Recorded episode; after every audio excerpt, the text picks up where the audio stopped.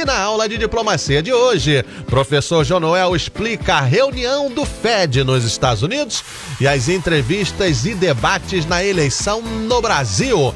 Daqui a pouquinho o professor vai falar quais são as consequências dessa reunião no Banco Central Americano e também por que os primeiros nas pesquisas de intenção de voto no Brasil podem não comparecer aos debates. O que o professor achou da entrevista do Lula ontem, frente a Renata Vasconcelos e também William Bonner? É daqui a pouco, na aula de diplomacia, eu quero saber quem está em sala de aula. Daqui a pouco tem aula de diplomacia com o professor Jonuel Gonçalves. Aula de Diplomacia, com o especialista em política internacional, professor Jonoel Gonçalves. Sinal da aula já soou. Eu quero saber quem está em sala de aula, onde você está sentado a Patrícia Manicure já tá aqui. O Flávio de Tanton tá aqui. Eduardo, estou com uma porção de traíra frita que comprei no Big Boy. Trouxe para você e o professor e trouxe também um chinelo para dar uma chinelada no Elcimar Prado.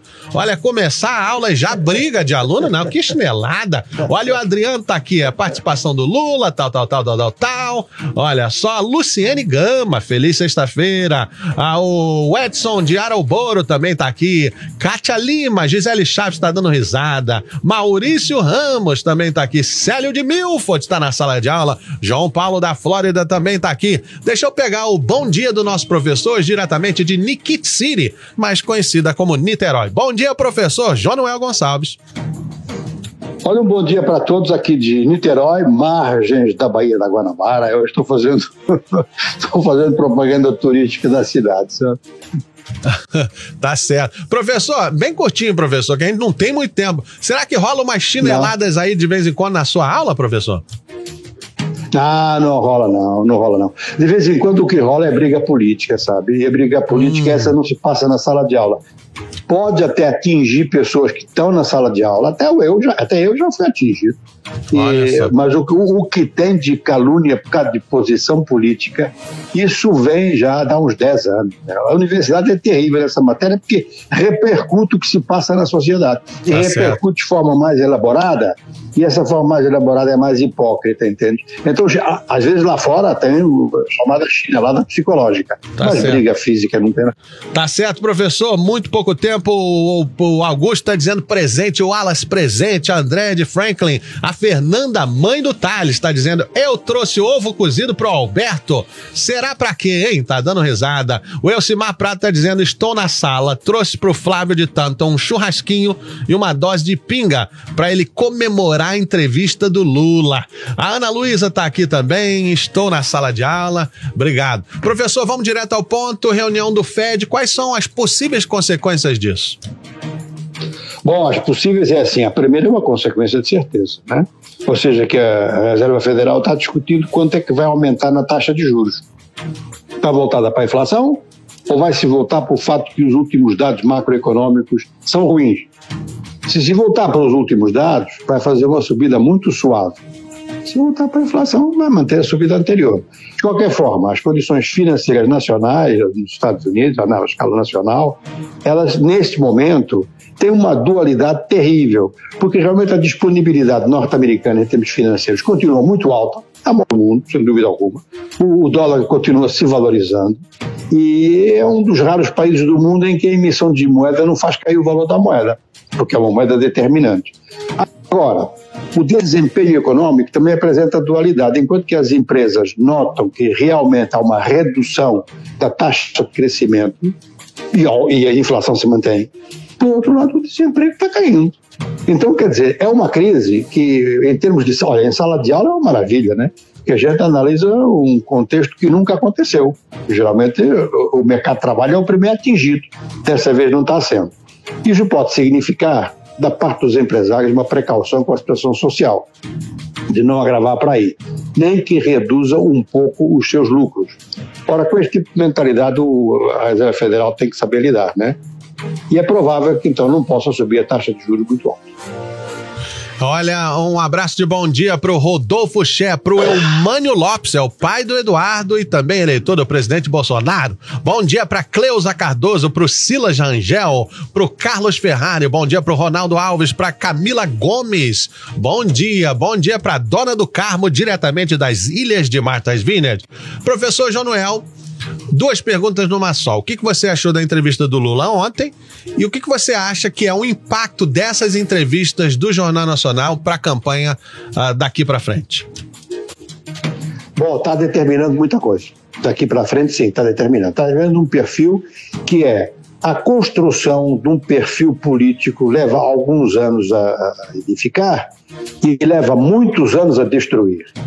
Por essa razão, o Brasil tem duas figuras que levaram muitos anos a construir seu perfil, seu perfil, um à esquerda, outro à direita, e mesmo que não respondam a nada, que fujam às perguntas todas, foi a característica comum da entrevista de Bolsonaro e de Lula. É, eles ouvem as perguntas e raramente respondem, porque tem sua própria mensagem, e isso continua sendo válido para os seus eleitores. Portanto, o eleitor também está pouco preocupado com as perguntas que o Bonner e, e, e a Renata possam fazer e está mais preocupado em saber o que é que os seus já escolhidos vão responder. Portanto, o que a gente notou no caso de Bolsonaro foi uma justificação daquilo que ele fez e a explicação de algumas coisas que, que ele não fez, às vezes desconectado das perguntas, até fugia delas. Lula fez igual. Lula realmente, hoje a mídia está dizendo que ele aceitou que houve corrupção na Petrobras. Eu não sei se aceitou, deixou as coisas um pouco assim, bom, talvez, não obstante, porém, todavia, contudo. É, tentou fazer uma certa ginástica em relação ao desempenho econômico de Dilma, que, na opinião de grande parte dos economistas, é, no fundo, esse desempenho desencadeou toda a crise nacional até agora. E quanto ao mensalão, tentou mesmo fazer uma comparação com o orçamento secreto. Olha, comparar crime com crime nunca é uma boa solução.